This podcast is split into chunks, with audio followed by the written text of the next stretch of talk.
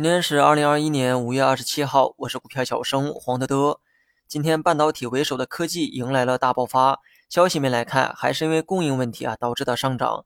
据称，日本某供应商因为自身的产能问题，不得不限制或停止向国内企业供货。那么这个呢，导致本就供应紧张的状态啊变得更加严峻。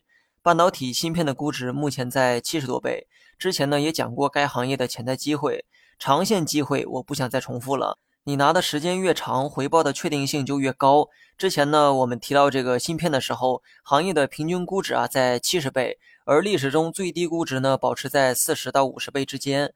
别的不说哈，七十倍估值最起码安全边际啊是比较高的。别忘了，它可是科技股，成长是它最大的价值。相比之下，白酒目前的估值呢又回到了六十倍的上方，对比一下，是不是觉得很讽刺？又一轮大涨之后，白酒的估值也在不断逼近年初的那个高点。此时此刻，我又得拿出年末那个观点哈。从投资角度给建议的话，白酒呢又来到了高估的区域。原谅我顶着被打脸的风险，也说不出白酒值得投资的话。看着不断上涨的价格和估值，我给不出这个值得投资的建议哈。目前保留下来的只有趋势，也就是大涨之后留下的上涨趋势。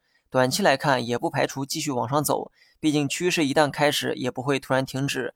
但如果你是做长线投资的话，你有必要考虑一下目前估值过高的问题。那么最后呢，说一下大盘和操作。中午呢，在五评号啊也说过一遍哈。上午冲高三千六，我选择了减一成仓，也算是对当初计划的严格实施。减掉后，目前呢持仓五成。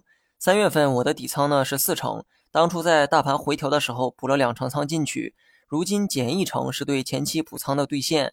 当初呢补的是两成，按理说这回呢也得减掉两成才对，没错哈，剩下的那一成肯定也会减掉，但是呢不是现在，因为猜顶是投资中最愚蠢的行为，我不确定三千六就是目前的最高点，所以呢我才选择减一成。今后如果能再给出高点，我当然还会去减。我的投资原则啊很简单，就是在合适的位置拿合适的仓位，只要严格按照原则去执行，那么无论波动再大，我呢都可以接受。最后呢说一下这个大盘。挣扎过后，收盘呢站在了三千六百点上方。明天五日线会继续向上移动，三千六能否拿下，或许啊明天过后才有一个答案。而这两天的波动啊，更像是中场休息，没涨的呢都出来补涨，涨多的就调一调。大盘没破五日线，你就继续看反弹。只是有些时候啊，即便调整也不会破五日线。那么这种状况啊是最折磨人的。也有人想知道哈，有没有什么方法可以预测这种不破趋势的调整？